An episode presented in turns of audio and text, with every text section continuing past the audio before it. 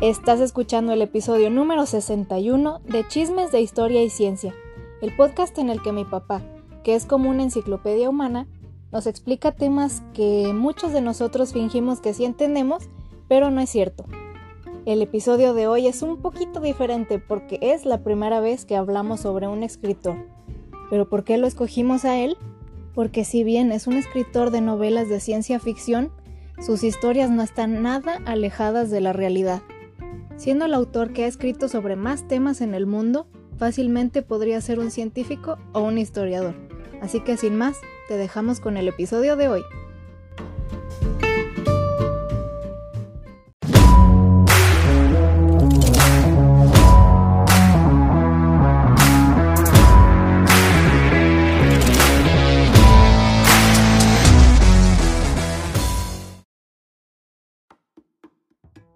Hola a todos, soy Fernando Navarro.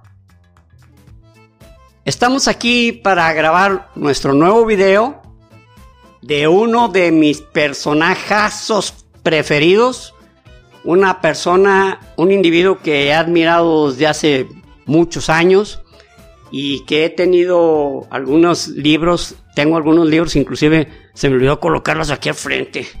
Pero bueno, ahorita voy por ellos.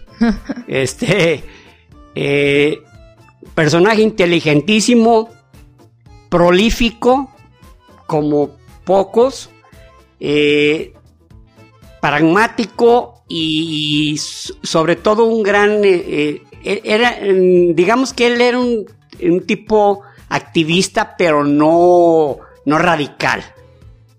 Este, Él externaba sus ideas y las apoyaba y estaba en un par de asociaciones, pero no era no le, no le gustaba este el, el este, andar. En el desmadre, ¿o Sí, que vamos a protestar y que vamos a. No, no, no, relájense, o sea. Pues es que, que, también protestar no tiene nada de malo, pues, o sea, cada quien su estilo. Sí. Soy yo. Pero, mm, bueno, lo que me refiero es que mm, era un tipo contestatario, pero era moderado. Estamos hablando de Isaac Asimov. Isaac Isaac Asimov, bueno, él, tenía otro nombre, Isaac Yodovich Asimov. Como podrán detectar, pues el nombre, el apellido ruso. Isaac, pues era judío. Entonces, este, para este tema, pues me acompaña mi queridísima hija, preciosa e inteligente, Rubí, quien va, vamos, a ir, vamos a ir juntos en el, trayecto de, de, este tema. Vamos a ir juntos en esta odisea sobre un personaje del cual hay tanto que decir que esperemos eh, decir las cosas necesarias, interesantes, básicas y destacadas. Y destacadas, exactamente. ¿Qué tal a todos? ¿Cómo están? Espero que encuentren bien el día de hoy y si no, pues, eh, pues un abrazo para el tipo de día que estén teniendo. Eh, pues sí, ya como nos platicó mi papá, hoy vamos a hablar de Isaac Asimov, que precisamente este tema nos lo sugirió histórico, alguien de ustedes que nos dio la idea porque dijo es mi personaje favorito, ojalá pudieran hablar de él algún día, va a ser mi cumpleaños, etcétera, que sería un buen regalo de cumpleaños. Y dijimos, ¿por qué no? ¿Verdad? este histórico es Isaac, precisamente se llama Isaac también. Entonces, eh, feliz cumpleaños. Nos, bueno, todavía no alcanzo a calcular si este sale antes o después de tu cumpleaños, pero va a estar cerca por ahí. Entonces, esperamos que te le hayas pasado muy chido. Y también a los demás, que yo sé que hay muchas personas que les gusta Isaac Asimov porque ahí en la en el Instagram pues publicamos eso y, mucha gente así como de, ah, sí, qué chido y todo esto, ¿no? Sé que les va a gustar y también si a alguien más se le ocurre, o sea, tiene alguna otra sugerencia o petición de tema que está dentro de, de nuestros conocimientos y todo eso, pues con todo gusto nosotros aquí háganos hablar. y bueno, entonces el día de hoy vamos a comenzar a hablar de este personaje que yo no conozco mucho, conozco cosas muy básicas de él, entonces vamos a estar aprendiendo juntos yo con ustedes el día de hoy. pues nada, vamos a comenzar. Muy bien. Bueno, Isaac este, Yodovich eh, Asimov nació el 2 de enero de 1920, según Estados Unidos, según los, occidentales, pero según Rusia, nació el 20 de diciembre de 1919. Ya ven que ya hemos platicado sobre ese tema, ¿no? las calendarios, ¿no? al, ser ortodoxos, ellos no seguían el calendario gregoriano. Entonces, eh, entonces, digamos, vamos a decir eh, que el 2, el 2 de enero de 1920. Desde a los tres años, su papá se llamaba Judah su mamá se llamaba Ana Rebeca, este, se, se van a Nueva York, se van a, a, Estados Unidos, emigran a, a Nueva York y, y, él desde muy pequeño se adaptó al sistema, ¿no? Eh, vivían en Brooklyn. años tenía él cuando... Él tenía tres años, tenía tres años, o sea, él... Y tienes memoria de Y tiene memoria, exactamente. Y nunca aprendió el ruso, o sea, fue, es algo que nunca le llamó la atención aprender el, el idioma de, pues no de su patria, porque fue del lugar donde nació, porque para él su patria fue Estados Unidos. Es él desde muy chico se naturalizó y siempre, y en donde ustedes lean dice nacionalidad norteamericano, ¿verdad? Norteamericano, estadounidense. Y yo aquí toda mexicana y sí aprendiendo ruso. De estar uno no conforme. bueno, lo que pasa es que no estaba dentro de, la, de, las, de los intereses de Isaac Asimov aprender idiomas, ¿eh? Bueno, sí se vale. él sabía inglés y listo, se acabó, ¿no? Con eso él escribía, desarrollaba, exponía, eh, discrepaba.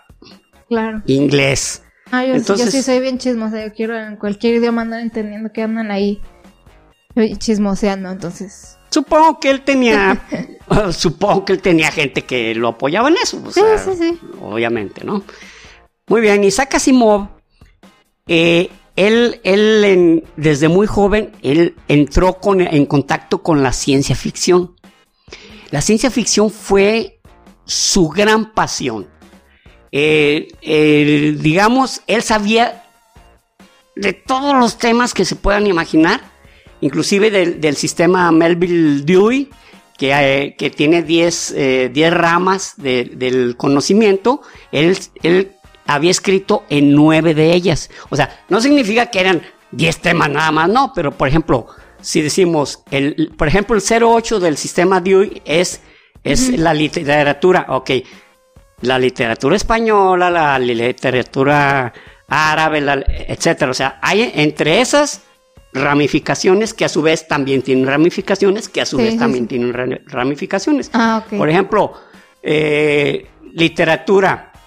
Literatura eh, eslava. Ok, la literatura eslava, pues ya eh, croata, serbia, este, montenegrina, etcétera. No sé si me doy a entender, yo creo que sí, ¿no? Exacto. Este, los propios pueblos tienen como parte de su folclore sus historias, su literatura. Muy bien, entonces, eh, el decir que de los 10, de los 10 ramas, de las 10 grandes ramas del sistema de, clasificación, él escribió eh, en nueve de ellas, es verdaderamente decir muchísimo, muchísimo. O sea, no lo, no lo, es difícil dimensionarlo, ¿no? E, este sistema se creó en 1876 por este individuo, era norteamericano también, y, y se sigue a, la fecha. ¿Qué está pasando a la fecha? Pues que empiezan a salir nuevos temas que de repente, pues... ¿Ya dónde los clasifico? Hay que, hay, donde clasificarlos, pero lo que me refiero es que, sigue creciendo, sigue creciendo, son ramas, ramas, ramas, ramas ah, de muchos conocimientos que antes ni pues ni aquí, ni por aquí pasaban por la mente, ¿verdad? claro, sí, sí. De repente hay que incluirlo. O sea, ¿sabes qué? Este va, este pertenece a una rama de la biología que a su vez es la rama de, de la, eh, por ejemplo, de los vegetales, etcétera, etcétera, ¿no? A eso me refiero. Entonces el tipo, imagínense lo que sabía. Pero la, la ciencia ficción a él lo, lo, lo, lo, apasionó desde un principio. Órale. Él, él, él, este, él empezó a escribir en 1900, bueno, su primera novela fue en 1950, pero bueno, antes, antes en 1942, eh, él, él se casó joven, se casó en eh, 1942 con una mujer, este, bueno, era, era norteamericana, nomás su, apellido era, eh, yo pienso que era alemana, porque ella se apellidaba Blugerman, ah, Blugerman, ajá. Entonces ella, se llamaba eh, eh, Brigitte Blugerman. Además, no, no, estoy seguro que sea Brigitte. ¿eh? ah, pues aquí se los pongo. Sí, luego lo buscamos. pero Entonces, se casó en 1942. Entonces, en 1942 él intentó entrar a la Universidad de Nueva York a medicina, pero no, no pudo entrar por razones que desconozco y entró a la Universidad de Columbia a estudiar bioquímica, donde en 1900, eso, perdón, eso fue en 1941, en 1942, casi 43, él ya tenía un posgrado en bioquímica. Y en 1948, él ya tenía un doctorado ya tenía un doctorado en bioquímica, o sea, e, e, era un tipo que rapidito se, se movía en, ese sentido. Lo académico. En lo pues. académico.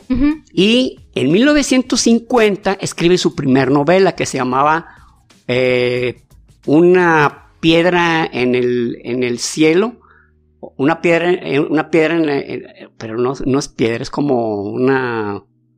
Sí, pero es como, es como una piedra, como una... Bueno, el nombre no es piedra.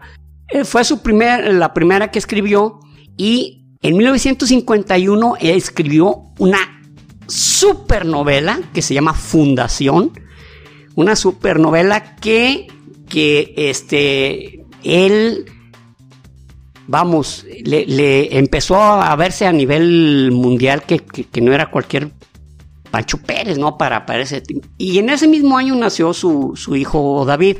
Él tenía dos hijos, el, el mayor era varón, David, y en 1953 eh, nació su hija. Su hija se, se, llamaba Robin Jane. A mí se me hace bonito ese nombre, Robin Jane, era su, hija. Y era, y era la que estaba más pegadita siempre con, con su papá. Eh, y en 1953 escribe la segunda, que se llamaba eh, Fundación, y luego se, se llamaba este, Imperio y Fundación, y luego en el 55 escribió la segunda fundación. todas, todas geniales. Ahora, yo les estoy hablando de esos años, pero él nunca dejó de escribir. Nomás para que se den una idea, para que se den una idea de lo que escribió él, escribió más de 500 libros. No manches. Más de 500 libros. Entonces, si hacemos unas cuentas así rápidas, él, él, empezó a escribir en, 1950 y, y, este, y él falleció en 1992. Este, Quiere decir que en, 40, en, en, 42 años escribió, o sea, más de 10 libros, más de 10 libros al año. Seas mamón. O sea, Oye, ¿qué, se la pasaba haciendo este tipo? A ver, George R. R. Martin, ¿qué estás haciendo, cuate? O sea. ¡Ah! George. o sea, años nos tiene esperando el final de Game of Thrones. El maldito. O sea, este tipo cada año y en un año a veces, eh, o sea, no cada año, perdón, en un año sacaba 5, 6, 7, 8, 10 novelas. O sea, no, no, no, no, no novelas. ¿Y todas eran exitosas o...? todas tenían éxito porque ah, él inclusive, este, de los grandes escritores de, de, ciencia ficción, este, Robert Heinlein y Arthur C. Clarke y, e Isaac Asimov, los tres máximos escritores de ciencia ficción. Órale. O sea, H.G. Wells quedó ahí fuera, el de la guerra de los mundos. Ni siquiera quedó dentro de ese grupo súper selecto de escritores de ciencia ficción. Hanna Babish. Ahora, esas, esas novelas de fundación hablan precisamente de un periodo en el que le estamos dando tan, se le empezó a deteriorar tanto la Tierra que ya teníamos la tecnología suficiente para ir y fundar una colonia en otros planetas. Ok. Entonces, por ejemplo, el primer gran planeta se, tenía, por así decir, en toda la Vía Láctea, Era, era el lugar de para, para este, ¿cómo se dice? Fundar, fundar los diferentes este, planetas donde se tenía eh, los nuevos humanos o los nuevos colonos humanos. Sí, Entonces, pero había uno que se llamaba Krator. Krator era como el planeta, como el planeta, ¿cómo llamarlo? Como la capital de los planetas, por así decirlo, ¿no? Krator era, era donde se partían las naves y todo eso.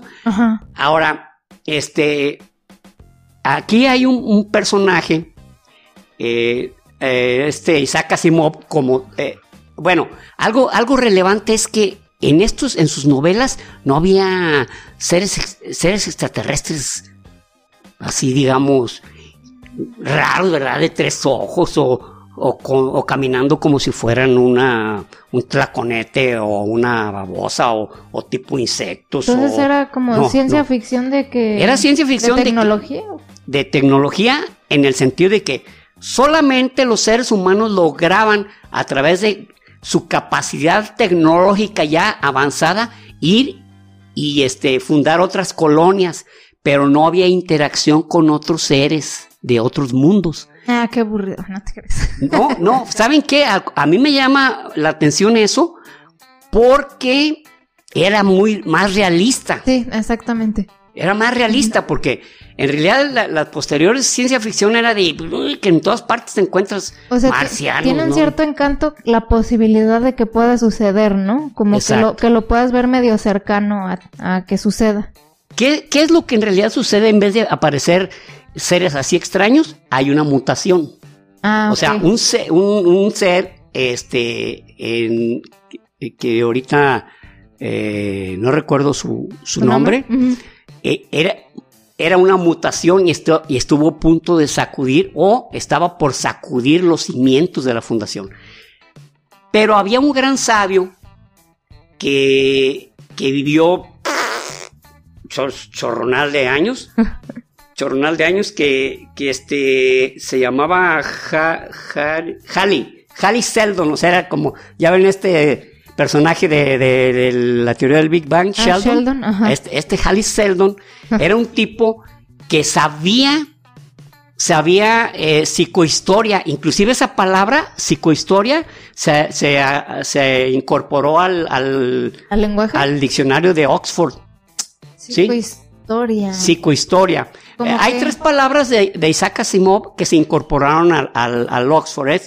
Es, el, la psicohistoria, eh, positrónico y la otra...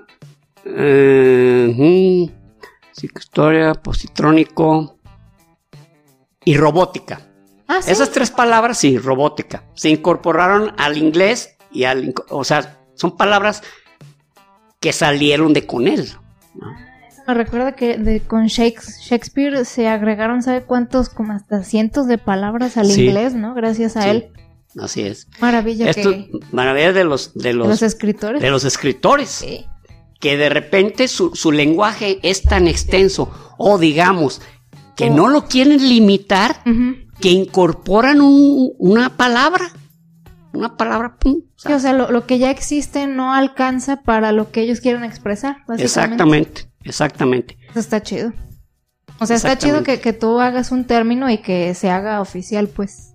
Ahora, eh, conocemos mucho de, Isaac Asimov, de los robots, porque efectivamente hay, hay temas de robots de donde esa fue la diferencia también no había marcianitos, no había seres así, sino que había seres creados por los humanos para que se incorporaran a la conquista de nuevos planetas, los ayudaran y a su vez tenían una, una digamos, un código de ética los, los robots ah, para poder ser parte de, los humanos colonizadores. De, de ahí que, por ejemplo, bueno, me voy a anticipar un poco, pero pues no importa, es una charla, ¿no? Que, este, en, la, en, las novelas de, robots había eh, Isaac Asimov creó tres leyes que a la fecha, a la fecha, esas tres leyes se aplican para cuando haya robots que estén a la orden de los seres humanos y a su vez ¿En la vida real? En la vida real. Uh. Y que a su vez, este, bueno, ¿recuerdan la película de Yo Robot? Sí. Donde sale Will Smith. Will Smith. Ok, bueno, esa novela, el título se lo compararon a la editora de Isaac Asimov, pero la- el desarrollo, el guion, no es el mismo de Yo Robot de, de Isaac, Isaac, Asimov. O sea, es diferente. Es diferente. No, lo que sí aplican son las famosas tres leyes. Ley número uno. Ningún robot podrá hacer daño a un ser humano. Ok. Número dos. Cualquier ser humano le puede dar una orden al, al robot y tendrá que obedecerla siempre y cuando no transgreda la primera ley. Ok, no le puedes mandar a que haga daño. a él. Así es. Ah, y tercero, este, el robot siempre buscará su propia supervivencia y defenderse siempre y cuando no transgreda las anteriores leyes. Ah, ok. Eh, bueno. O sea, est- están simples, lógicas. pero tan pensadas. O sea, Sí. ya como, como, ya cuando están, ¡ah! No, espérate. No, no, no. A ver, piensa como un robot. No, estamos atorados aún en la, en la cuestión de los, de los clon, de la clonación porque no encontramos leyes aplicables. Entonces no es tan simple. O sea, No, no, de hecho llegar a conclusiones eh, que sean muy sencillas pero acertadas no es tan fácil. o sea, expresadas a lo mejor ya suenan sencillas, pero llegar a determinarlas, pues no. no es, no es, no es simple, no son gorditas de horno. Ujú.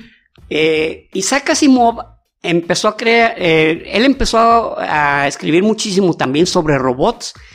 Este, hay varias, aparte de la de Yo Robot, que es la más famosilla, Ujú. inclusive hay un disco de Alan Parsons que salió en 1976 que se llama Yo Robot y está dedicado a, a Isaac Asimov. No, no dedicado a Isaac Asimov, sino que literalmente copia el nombre de la novela de Isaac Asimov y en la portada se ve un robot, pues, mal, pues así muy, muy básico, muy, ay, ay, se ve curiosito, ¿no? Qué Un- cuadradito, es cuadrado y aparte como transparente y eh, dentro de lo transparente se ve como un tubo en forma de átomo. Es, es algo verdaderamente simplón, pero los temas son buenos, ¿no? Este, eh, bueno, también porque a mí me, me- me gusta, me gusta Alan Parsons Sí, y, y este, y casi todas sus, sus novelas tienen sus discos. sus discos eh, están escritos sobre algún autor, por ejemplo, como les Edgar como Allan Poe. mencionamos, eh, Edgar Allan Poe, el primero es de Edgar Allan Poe, y, y este segundo ya es de Isaac Asimov, ya el tercero ya no, pero bueno, no estamos hablando de, no estamos hablando de, de- de Alan Parsons. Entonces empezó a escribir mucho sobre, sobre ro- robots y cómo se comportaban los robots, pero este, eh, Seldon Seldon, al, al tener la capacidad o tener los conocimientos de, de psico, eh, de la, Historia. de psicohistoria, se dio cuenta que la colonia iba, iba a caer. Iba, iba, iba a caer y él sabía que para lograr una civilización, o sea, él, él sabía que iban a- íbamos a caer de nueva cuenta o, o esta, o, esta, o estas colonias caerían de nueva cuenta en la época prehistórica, digamos en, digamos en el, en la época de eh, cuaternaria. En- en, eh, de- entonces él se da, él, él dice, híjole, para que de nueva cuenta se desarrolle la civilización, para que adquiera de nuevo la capacidad que tenemos, tienen que pasar 30 mil años. O sea, él tomó, él tomó en cuenta, eh, digamos, lo que ha pasado con él cuando, desde cuando estábamos como Homo sapiens ya desarrollados y que empezamos a generar herramientas de algún tipo y, y él- él empezó el, el este paleolítico, el neolítico y, empezamos a, a escribir, luego a comunicarnos, etcétera. Entonces él dice, "Sí, van a pasar 30 mil años. Entonces él generó un sistema porque él, él, él tenía los conocimientos, él tenía el instructivo, por llamarlo de una manera, para que esa civilización a los mil años ya estuviera desarrollada de nueva cuenta. A los mil años, o sea, yo, ¡ay, mil años! No, no, no, pues no es nada comparado con lo que, con lo que dura la civilización en o lo ah, que ha durado la civilización en desarrollarse. Claro, aunque sí es triste, pues todas las generaciones que tienen que pasar en medio, ¿verdad? Para, para que eso suceda. Exactamente, por eso, por eso es que el último, el último capítulo de Fundación se llama así, la nueva Fundación. Ah, ok. Porque ya, ya la civilización tal como está ya había decaído, ya había degenerado, ya nos habíamos hecho daños, ya habíamos deteriorado el ambiente donde estábamos y había que renacer de nuevo, ¿no? Entonces, entonces Seldon, Seldon se encargaba de eso, era como el vigilante de, de, de esos efectos. Eh, empezó también una serie de libros, una que se llama El Domo de Acero, ah, que empieza a hablar sobre, sobre los, los robots. Y donde él ya ve una sociedad más compleja. Por ejemplo, hay unos ricos que pueden viajar a otro planeta y que la gente ya de la Tierra, la que se queda en la Tierra, pues los, este, los los llama como, como, ay, sí, pinches popis, ¿no? Pinches ah, sangrones, güeyes y la chica. Sí, como cuando ves a los fresas de un colegio. Me Exactamente, empiezan, empiezan, y aparte, aparte, empiezan los, los seres humanos a tratar a los robots como se trataban los negros en Estados Unidos en el siglo XIX, ¿no? Como de manera despectiva, eh, de manera como que como que no los escuchabas a pesar de que te estaban dando alguna información o ¿Sabes? Hay una película que, que tiene esa, esa temática específicamente, ¿sí te acuerdas? Es una que, ay, ahorita no me acuerdo cómo se llama, que, que todo sucede en Johannesburgo. Y que los ah, robots sí, sí, sí, tienen una aldea. Sector 9. Sector 9. Sector 9. Ah, están así ah. como relegados. Es cierto, es ¿Ah? cierto. Es cierto. En el sector 9 sí son extraterrestres. Ah, pero son, son extraterrestres, son como tipo cucarachas, son como unas cucarachas. Sí. Ah, sí, sí, sí, sí. Ajá. Entonces en el sector 9 están ahí restringidos en Johannesburgo y mm, tenían ciertas, cierta, tenían muchísimas restricciones y tenían... Vivían en barrios bien pobres. Vivían en barrios muy pobres y, y, les daban ciertos eh, derechos y se los tenían que ganar, por cierto. Sí. Y no, eh, tienes razón, no me acordaba de esa de sector 9. Eh, está un poquito bizarra esa película, pero es, interesante. O sea, de cómo. Es muy buena. Ah, llegan estos tipos, durar, se estaban muriendo de hambre porque su nave permaneció, permaneció sobre Johannesburgo, pero no, no, no aterrizaba. Entonces fueron, fueron soldados este, en vehículos eh, este, de vuelo y se metieron y estaban viendo que ya estaban muriendo de hambre. Y entonces ya los permitieron bajarles, y, pero... Hicieron un barrio bien feo. Hicieron un barrio, eh, pero también porque se proliferaban así, o sea, ahí también era el, el de que por eso eran como cucarachas, ¿no? O sea, rápidamente proliferaban, ¿no? Entonces estaban creciendo, entonces ya estaba generando un problema ya muy serio. La, la misma gente de, Sudáfrica ya no los quería y pues, está interesante. Los relegaban bien feo y pues básicamente la, la historia la trama es como eh, una familia de papá e hijo, cómo están buscando regresar a su nave y, y como que él tenía la habilidad como de reparar la nave para ya irse a su planeta o algo así. Sí.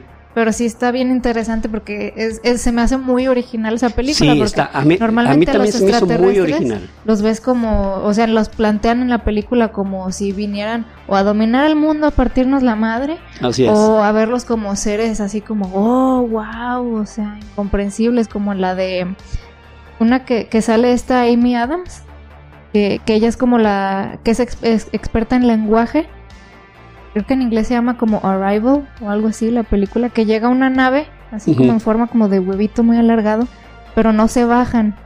Y ella tiene que ir a la nave y como empezar a encontrar una manera de comunicarse, con ellos, pero... No he visto esa película. ¿No? No. No manches, eso ya es este, o sea, ya es premiada y...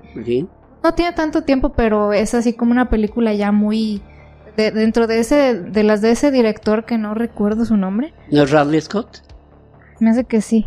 eh, ya es como de sus mejores películas, pues de las que tienes que ver, pues para que la vean. Y, pues ahí a los, a los aliens se los trata como una, como algo guau, o sea, necesitamos ver que necesitamos aprender y así. Y, en esta película de Sector 9 todo lo contrario, son así como el guacala, el fuchi. Sí. Así, entonces está bien interesante, la verdad, para que la vean también. Sí, e, ese Sector 9 está interesantísimo el punto de vista o, se puede decir el, enfoque que le dieron pues a, este tipo de porque no era una invasión o sea llegaron por alguna razón y, este y el enfoque está muy donde se ve también como, como los seres humanos no, no, estamos acostumbrados a recibir a alguien y tratarlo como un igual Ah, pues y, claro que no sé, aquí no están hablando de que hay pobres aliens, obviamente lo quieren así como que lo relacionen, que lo relacionemos a cómo tratamos a otros humanos en realidad, cómo los segregamos y, todo. Ah, pues en estos, en estos de, de, Isaac Asimov, eh, en estos de robots, hay, hay eso, bueno, en este, en esta, en esta, en este capítulo. hay, hay varios libros de robots y este, llegó un momento que Isaac Asimov empezó a escribir este, ya sobre ciencia específica, sobre, digamos, sobre temas científicos y, temas que aportaban a la humanidad. O sea, el tipo nunca me ha explicado cómo le cabía tanta pinche información. No, la verdad. Él tenía, una, él tenía un amigo que falleció, bueno, falleció hace unos años, pero eran, eran casi de la misma edad. Él, nació en 1922. Eh, él se llamaba este, Kurt, Kurt, Kurt Vonnegut. Kurt Vonnegut. Kurt Vonnegut fue un escritor, pero saben, fue un escritor, pero era el mejor amigo de, Isaac Asimov. Eh, eh, y en una ocasión le dijo a Isaac Asimov, le dijo, oye, ¿qué se siente saberlo todo, cabrón? e Isaac le dijo, no, no te voy a contestar eso, te voy a contestar qué siento yo cuando me preguntan eso. Cuando me preguntan eso... O sea, ya le habían preguntado muchas veces. Sí, sí, sí. Oye, ¿cómo es que sabes Entonces, dice, te voy a decir, te voy a decir mejor qué siento yo cuando me preguntan eso. Cuando, cuando me hacen sentir como omnisciente me siento muy inquieto, cabrón. Me da mucha inquietud. Pues claro. o sea, eso fue lo que le dijo. Pero nomás eso dijo. Eso fue todo lo que dijo. Siento mucha inquietud. Ay, pues perdón. ok. Ah, miren, este, este, este Kurt eh, Bonnet, ¿Mm? él, él fue un sobreviviente de la Segunda Guerra Mundial. Él, él era como de la cuarta generación de emigrantes alemanes. Ajá que llegaron a Estados Unidos y curiosamente fue soldado de Estados Unidos en la contra guerra los... contra los alemanes. y él escribió un libro, porque era también escritor, pero, pero él, él escribía, aunque escribía también ciencia ficción, pero era como un poquito más... Mm, él, él, criticaba a la sociedad y al país. Y escribió un libro que se llamaba Matadero 5. Les voy a decir de qué se trata ese Matadero 5. Miren, bueno, los dos grandes récords, por llamarlos así, de, muertos tras un bombardeo es... Hiroshima? Hiroshima, con 170 y tantos mil muertos, y Nagasaki, con 96 mil muertos. Pero el bombardeo de Dresde en 1945, en febrero de 1945, que no había razón para ese bombardeo, o sea, ya prácticamente estaba de rodillas eh, este, los, los alemanes. Hubo 202 mil muertos. 202 mil muertos, por se llama así el Matadero 5. Claro, oh, no manches. Y él, y él era soldado en ese tiempo, él, él inclusive lo capturaron los nazis y luego lo soltaron porque ya, ya ellos ya realmente ya no, ya no tienen mucha capacidad para sostener ahí de prisioneros. ¿no? Ajá. Pero, pero de ese tamaño, de ese tamaño fue la matanza de, la, de, de, alemanes en Dresde. La dejaron convertida en polvo y Dresde era, es la capital de, de una región de, ¿De Alemania? de Alemania, que ahorita no recuerdo su nombre. ¿De Bavaria? la única que me sé. Se llamó... ah, no, no recuerdo. Pero, este, eh, yo, yo recuerdo que la primera vez, ha- hace en los años 70, este, estando con un amigo mío que se llama Enrique Casillas, tenían ellos unos libros sobre la Segunda Guerra Mundial. Y eh, obviamente, pues yo iba a veces a jugar con él, pero pues me atoraba ahí en la biblioteca, cabrón. Pues qué hacía, ¿no? Chale, ahí lo abajo. ahí lo dejaba hablando solo. Órale, tú ponte a jugar tú solo, cabrón. tú con los, ahí con los muñequitos date en la madre. Si, si te sientes así muy solo, me echas un grito. Entonces, este, me acuerdo que había la foto de la ciudad de Dresde. Bueno, era un montón de ruinas. Un montón de ruinas. O sea, Dresde fue realmente castigadísimo en la Segunda Guerra Mundial. Pero bueno, ese es otro tema que no tiene que ver con este otro. Entonces, en 1966, Isaac Asimov escribió una novela, eh, como él era bioquímico, Ajá. donde en esta novela eh, un científico logra reducir a tamaños microscópicos a un grupo de científicos y, y- y para curar a personajes eh, o, o- o para, para curarlos. Esa película yo la vi, se llamaba Un viaje alucinante. Ah, pensé que iba a ser querida encogía a los científicos. no, estoy hablando de 1970, cuando yo vi esa película, no 1971. este, eh, Para nosotros era algo verdaderamente novedoso porque inyectan, inyectan a los científicos con todo y su nave. En esa película inclusive este, sale Raquel Welch. Raquel Welch era el sex symbol en ese tiempo en Estados Ah, Unidos. Ok. Eh, bueno, en los 60 lo que era este, Brigitte Bardot, esta francesa, Oh, sí. Raquel Welch y Sofía Loren eran los tres símbolos sexuales del mundo, del mundo. Sofía Entonces- Loren sigue estando guapa. Sigue estando guapa, pero bueno, en fin, es otro tema.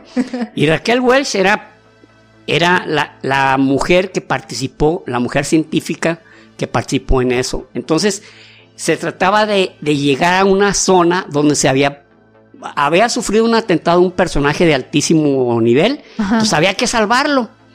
Y para tal efecto, pues ellos estaban circulando en el cuerpo, entonces, pues se veía cómo estaban los pulmones ahí, eh, cómo los expulsaban, este, eh, los riñones, la sangre, las plaquetas, los, los, los de estos mm, eh, glóbulos rojos, los glóbulos blancos, este, y luego lo- los glóbulos, bueno, los leucocitos, cómo los atacaban, porque pues veían que era Ah, claro, una- un cuerpo ajeno. un cuerpo ajeno, entonces pues ellos buscando librarse de la muerte, o sea, entretenidísima, escrita por Isaac Asimov. La escribió y en menos de un año ya estaba, ya era una La película. película, ching, eso me claro que sí.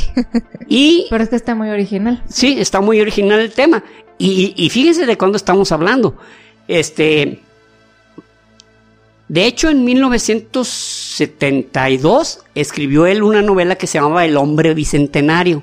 Y en, Ah. en 1999 se, se salió aquí en el cine, eh, sale Robin Williams. Así es. ¿Se acuerdan de esa película? Sí, muy bueno. Donde en la película él también, aparte de, aparte de, de poner en, en la, en la mesa el hecho de robo- robots que le sirven a, a- a la humanidad, también este, mm, él, cómo, cómo lo discriminan porque es robot. Sí, y pe- y- pero él siente, Él- todo. sea, entonces, ¿cómo lucha porque lo declaren como ser humano? exacto. Entonces, porque eh, Isaac Asimov era un, un tipo que él tenía sus, sus creencias, él era, él era demócrata políticamente hablando. Luego era, era este, bueno, eh, él era ateo. Él era ateo, pero él, él sí- no criticaba a las religiones o no criticaba a la gente que tenía este, creencias que tuvieran un sustento. A él lo, lo que sí lo fastidiaba eran Ajá. las supersticiones y, y las religiones así de esas que salían al vapor, ¿no? Que de repente salió un tipo ahí que ya, que era, que, que era ya un ser eh, iluminado y por lo tanto ya tenía sus adeptos. Eso era algo que como él, tipo las sectas, pues así. esa- tipo las sectas. Era algo que él no soportaba y le, le Ay, pues. chocaba durísimo. ¿no? Es horrible esa madre. Todo un tema. Y se agarró unos años escribiendo sobre historia, ¿no? Escribiendo sobre Roma, eh, un libro sobre Grecia, este, un libro eh, sobre el, el Constantinopla. Órale. Y inclusive escribió sobre Estados Unidos, cómo nació Estados Unidos, y, y lo hizo como en cuatro series, ¿eh? O sea, él realmente, realmente amaba a su país. Y, y de las otras, eh, pues de los otros países y ciudades y eso, ¿eran la historia o eran novelas? O sea, como con No, no, no. Era, la historia, literalmente Ah, historia, historia, historia pura, pura no eran, no eran novelas, pues, o sea, Ah, era historia pura. Y también, claro, escribió sobre la eh, eh, sí- síntesis, sobre, sobre química, eh, escribió sobre mm, biología. O sea, imagínense en ese tiempo lo que hubiera sabido Asimov si hubiera, si, si en ese tiempo él hubiera tenido acceso a la clonación, por ejemplo. ¿verdad? A, a- a la cantidad de, a- al, ge- al- al desciframiento de los genomas. O El sea, él no alcanzó a llegar, tenido. el material que hubiera, no, que hubiera tenido. Este, Isaac Asimov empezó a escribir y él hizo un libro en 1984 que se llamaba Nueva Guía de la Ciencia, que permítanme, Ah, aquí sí. lo tengo. Adelante. Este libro de Nueva Guía de la Ciencia ya está viejo. Yo lo compré en 1991, no, no, antes de, en 1988. Entonces, Mira, ni tiene título. O, Sí, lo, o reforraste. Ah, no, está, no, en, mira, aquí está está, en, está el, en como lomo. color ya. amarillo, mira. Ah, es verdad. Sí, es que en el frente y no, no tiene nada, solo está como en el lomo la, Dice el nombre. Nueva Guía de la Ciencia, Isaac Asimov. ¿Se alcanza a ver? Sí, yo creo que sí. Si no le hago zoom. Entonces habla de todos los temas científicos, ¿no? Pero Wow. el tipo cuando escribió historia, también escribió sobre, sobre la Biblia. Por ejemplo, este libro, Nueva, dice, Nueva Guía Guía. de la Biblia, Antiguo Testamento. Ande, cara. Vean el tamaño. Ahora, ¿vieron la información que trae tan desmenuzada? Es increíble. Es increíble, o sea, wow. Pero ahí se limita a, a describirla o No, tiene algo no, de crítica. Tiene mucha, mira, tiene mucho, por, dice, mira, por ejemplo, eh, eh, por ejemplo, está hablando, porque empieza desde el, empezó, empezó desde Génesis, Levítico, ¿no?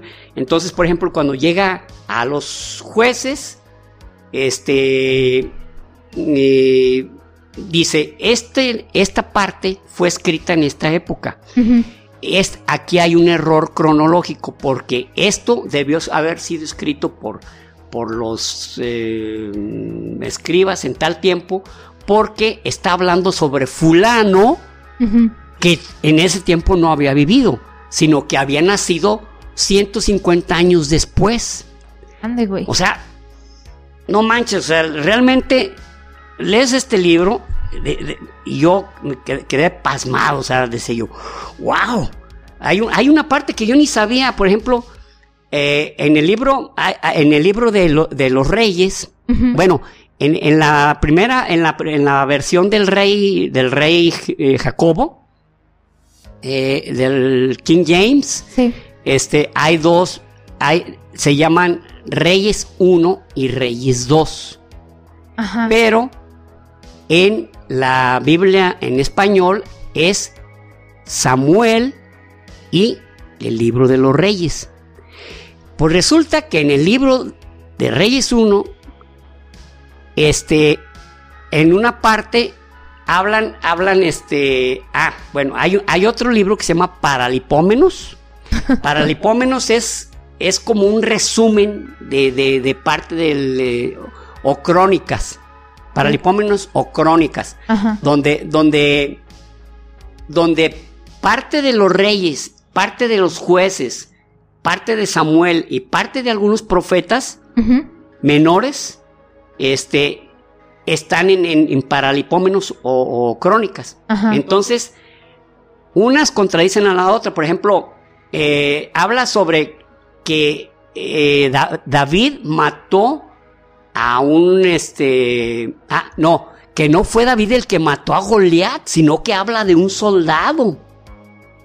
y en el de Reyes se dice que David. mató a Goliat. Y ya, o sea, y David y Goliat son todo un símbolo de. Sí, pero, o sea, lo que me refiero es que están escritos, está en la Biblia. pero si tú ves para Lipómenos, ves que Juan Pérez, no me acuerdo el nombre del, soldado? mata a Goliat. Y acá en el libro de los reyes, David lo mata a Goliat. ¿Me estás diciendo que en la Biblia hay discrepancias y cosas que probablemente no sucedieron? Pues claro. pues sí. Pues sí, no. Hay una parte, por ejemplo, dos libros de Ezequiel, y uno de ellos está totalmente anacrónico. O sea, dice, aquí, esta referencia que está diciendo Ezequiel no pudo haber sido, porque es en el periodo de cuando los asirios habían tomado ya como, como sus servidumbre a, los judíos en ese tiempo. Entonces no pudo ser para esta época. Entonces, o sea, el tipo no hablaba por hablar, o sea, realmente... con todos los fundamentos. Con todos los fundamentos. Bueno, aquí les voy a mostrar este otro libro que a mí lo leí cuatro veces. Se llama El colapso del universo. ¿Saben sobre qué habla? ¿Cómo se forman los agujeros negros? Imagínense, este libro lo compré yo en 1984. Entonces, Imagínense en esta época donde ya vimos cómo es un agujero negro, donde ya lo fotografiamos. En ese momento, en este libro me di cuenta yo cómo eran el tipo de estrellas, hasta cuál era el límite de Chandrasekhar, cuál, e, hasta dónde podían, qué tipo de estrellas podía haber. Este, estrellas de neutrón, enanas blancas, gigantes rojas, gigantes azules, cómo se formaba un, un agujero negro y aparte cómo se debería comportar un agujero negro y es casi lo que, lo que hemos visto, o sea, la ciencia a través de los años predijo cosas, o sea, mm, comportamientos, sistemas, movimientos que realmente se cumplen. Y por supuesto, aquí está el libro de Yo Robot. que este es el de Yo Robot de Isaac Asimov. Que nada que ver con la película. Nada que pues. ver con la película. O sea, la película la escribió mm, el guion, el guion es diferente, pero les digo, hay partes de, Yo Robot que sí están en la película y el título de Yo Robot lo compraron. Para que pegara más, yo creo, ¿no?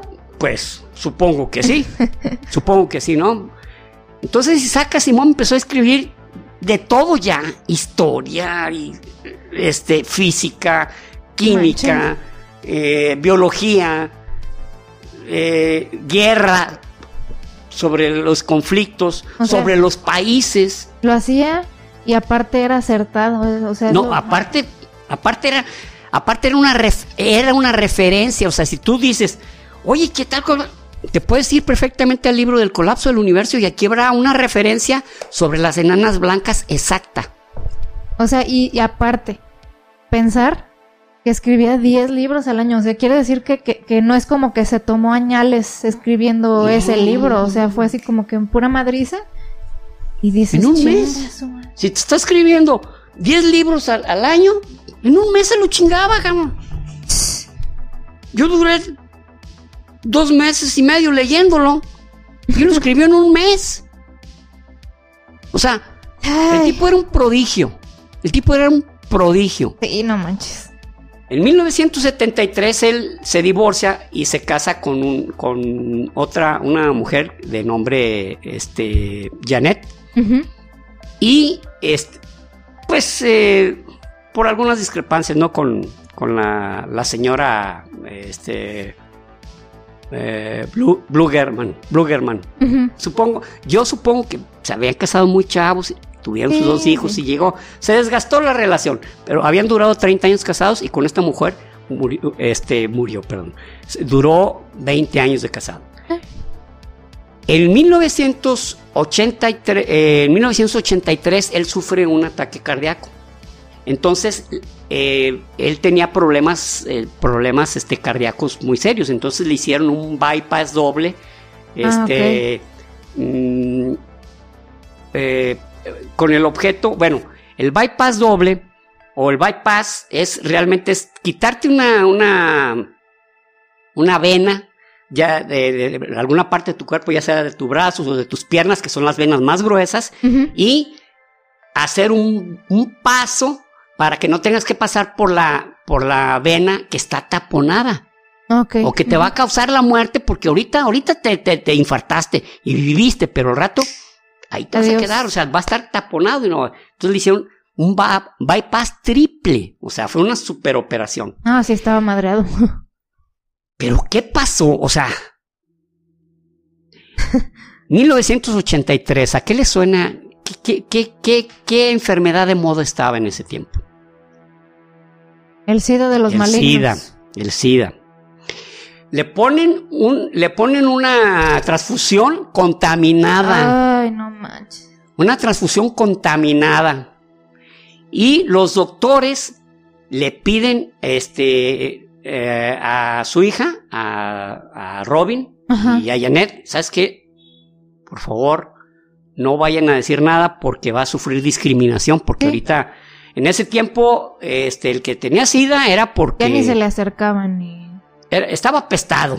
Y aparte, tenían le- el estigma de que no, pues es que son, son, son depravados sexuales. O sea, no, no digo homosexuales, depravados sexuales. O sea, personas que tenían prácticas, este, Pues eh, enfermas así. enfermas, enfermas, este, tanto, mm, digamos, este, sodomizantes como de cualquier tipo, ¿no? Eh, inclusive bestialidad, ajá. bestialidad, etcétera, etcétera. Entonces dijeron, ¿sabes qué? Vamos a tener que guardar esto en secreto porque si no... Se le acaba la carrera.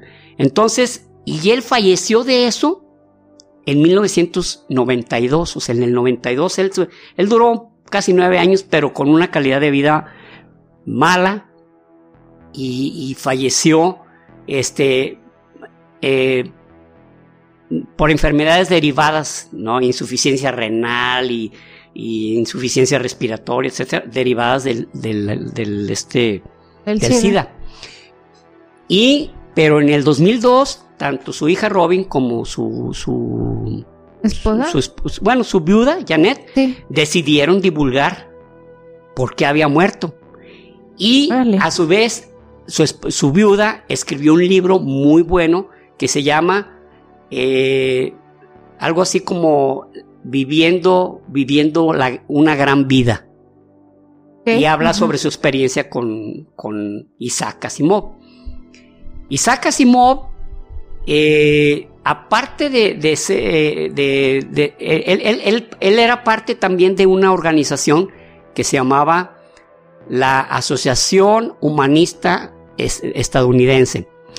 Tenía corte de tipo, digamos, tendencia de tipo, de tipo, este, ¿cómo se atea. Ah, ok. Sin embargo, él pertenecía a otra que se llamaba la eh, CIMA, creo que sí, CIMA, CIMA con S, donde él fue también presidente, porque el- eh, quien era la presidente falleció, pero él, él no le gustaba tanto esa organización, porque decía que eran muy combativos, que eran, y era algo que él no le placía, pero no se animaba a dejarlo porque, porque él era de los fundadores y porque él tenía un gran reconocimiento, ¿verdad? Claro, ajá. Él ganó 14 premios, 14 premios, este, Hugo, que son los, que son los eh, premios a la mejor, a la mejor novela de ciencia ficción, Órale. entre otros premios. Ajá. Y hay un asteroide, el, el- el asteroide 5020, que tiene, que tiene su nombre, es el, es el asteroide Isaac Asimov, y un cráter en Marte tiene su nombre, el cráter Asimov. ¿Ese asteroide está cerca de la Tierra? Eh, todos están cerca de la Tierra, pero digamos que es uno de los meros grandes de los que es Ah, fácil encontrarlo. Ah, mira, ahí está. Ah, qué cura. No. Qué chido. Exactamente. Entonces, digamos que Isaac Asimov no desperdició un minuto de su vida. Él siguió escribiendo, aunque ya estaba enfermo, escribió este, y en, en uno de sus últimos libros hablaba precisamente del daño que le estábamos haciendo a la Tierra en el 92. Si, si viera ahorita el daño que estamos causando, superciclones, incendios, este, la respuesta que nos está dando la, Tierra, Al, daño que le hemos causado. Sí, porque también esos huracanes no son por nada, no, no, son coincidencia. Hay más temperatura, hay, eh, hay menor presión hay una subida de, vapor a, altísima velocidad y altísimo volumen, entonces te forman monstruos. Claro, y, en realidad eh, son, o sea, para nosotros directamente y en ese momento pues no son chidos, pero a la larga son buenos porque refrescan el ambiente, pues. Sí. Y, traen, pues, ayudan mucho a la flora y a la fauna. Bueno, sí, es cierto, pues, es, cierto. O sea, no todo es malo, al contrario. Eh, realmente los, los de estos, ¿cómo se llama? Eh, huracanes, y ciclones eh, traen una, digamos, una, un ciclo que favorece, favorece a, la tierra y sobre todo a los animales. Dentro, dentro, mm, no sé, ya, no sé si han leído a Agatha Christie. Agatha Christie escribió eh, libros de misterio. Y ella tenía un personaje que se llamaba Hércules Poirot. Hércules Poirot era como el detective estrella. Igual que, por ejemplo, Arthur Conan Doyle con Sherlock Holmes, ¿verdad? Este, y a su vez, eh, conforme fue desarrollándose la, ¿cómo se dice? La, las novelas de, de Isaac Asimov de ciencia ficción, empezó a ver un robot que era al mismo tiempo como policía y al mismo tiempo era el que eh, buscaba que las reglas, que las reglas se cumplieran totalmente. Este se llamaba Daniel eh, Daniel Daniel Olivau, no sé cómo se pronuncia. Daniel Olivo, Daniel Olivo, vamos a decir. Ajá. Y había otro que se llamaba Elijah Bailey. Elijah Bailey eh, era un ser humano, pero era estaba muy presente dentro de las novelas de Isaac Asimov. Y por supuesto, el otro personaje, ¿no? El que les hablé en principio de Seldon. Sí. Este, eran, eran personajes omnipresentes dentro de muchas de sus novelas. Entonces, eh, bueno, este, este, esto, este fue Isaac Asimov, una vida dedicada a, divulgar la ciencia, él, él, a divulgar la ciencia, a escribir, a concientizar y a, a provocar una revolución en el pensamiento sobre qué puede suceder si, qué puede pasar si. Sí. Entonces, lo hizo con creces. Les digo, a la fecha me abruman 500 eh, libros, o sea, no, 500 libros y 9000 cartas. 9000 cartas científicas. Algunos de sus compas, eh, ahí te va. ¿Qué, qué, qué, opinas sobre esto y esto y esto? No, no, no, o sea. No manches. O sea, algo sobrehumano. Por eso le digo que pues, no, no sabía otros idiomas, pero pues, ¿para, qué? ¿Para, qué? O sea, sí, no, Sus libros se han traducido a varios idiomas este, varios de ellos, no todos. Y les recomiendo, miren, la serie de, Fundación, la, trilogía, es tremendamente enganchadora. Los engancha, los engancha. La trilogía de, de Fundación, yo la compré siendo, pues era un adolescente y cometí el error. Bueno, no, no fue mi intención. La presté a un amigo que se fue a Estados Unidos, que luego volvió y que ya ni se acordaba que se los había prestado. O sea, estoy seguro que ni la leyó. Pero la pienso volver a comprar porque yo me acuerdo que me tenía comiendo y, leyendo, en el baño y leyendo. O sea, me, tenía bien enganchado. Esas, esas series son buenísimas, se los recomiendo. Y estamos hablando de las de la de la de los primeros, de los inicios de la escritura de, de, Isaac Asimov. De hecho, Fundación está declarado como la mejor novela de ciencia ficción de la historia. No manches, órale. De hecho, sí, hubo quien me comentó ahí en Instagram que, que esa era su, su saga favorita, pues. Y pues si es la más, si es la mejor de la historia, pues es la mejor de la historia de la ciencia ficción. sí, no manches. Todo mi respeto, toda mi admiración para Isaac Asimov y un recuerdo que, que siempre está presente conmigo porque aprendí muchas cosas de él y siempre tenía una sonrisa el tipo. Siempre tenía algo bueno que decir y nunca de los nunca dejó de ser quien era. Nunca se le subió que le dijeran que, que sabía todo, nunca se le subió que ganara tantos premios, nunca se le subió que lo invitaran como uh, alguien especial a un evento. Él era Isaac Asimov, nada más. Y toda su vida para él era informar, dar a conocer y amar a la humanidad tipo Carl Sagan, que ya hablaremos sobre Carl Sagan, un gran divulgador de ciencia. Muchas gracias. Gracias a todos entonces por haber llegado hasta el final. Espero que lo hayan disfrutado. Quienes no lo conocían, espero que haya encendido algo en ustedes para ir a, leer sus novelas, a conocer un poco más de él. Y quienes ya lo conocían, espero que, pues se haya platicado lo, lo más relevante sobre él, ¿verdad? Porque pues no, como siempre, no se puede cubrir todo completamente. Hay varias cosas que se me escaparon. Ahorita no me acuerdo de algunas, pero en cuanto terminemos, Rubí y yo, y que ya esté eh, en otras actividades, me voy a acordar. Siempre ah, me pasa lo mismo, no puedo evitarlo, no puedo evitarlo. Es algo que ya, ya vivo con eso. Ya Rubí me dijo, papá, tienes que vivir con eso, no tienes que estarte peleando contigo mismo. Y es cierto. Sí, pues a, fin de cuentas es, es normal y es nuestro estilo porque no hay guion, pues, o sea, es, es parte de. Entonces, bueno, ahorita ya es el momento de los saludos, pero antes no se olviden de suscribirse y de dar, dejarnos su like. Suscríbanse, suscríbanse, denos su like. Like y también si nos escuchan en alguna plataforma de podcast, pues seguirnos, este, pues sé que en Spotify es de, seguir, pero pues en las demás plataformas lo que lo que sirve pues a veces es descargar, eh, ponernos una buena puntuación y cosas así que nos ayudan como a subir un poco más en las, en las listas y en las clasificaciones. Y pues claro, compartir, compartir nos ayuda muchísimo, que sí lo han estado haciendo y se los agradezco mucho, porque eso es yo pienso que de las cosas también que más, más sirven para seguir creciendo. Y bueno, el primer saludo es para Eduardo Becerra, que dice que le hacemos compañía cuando camino al trabajo. Qué chido.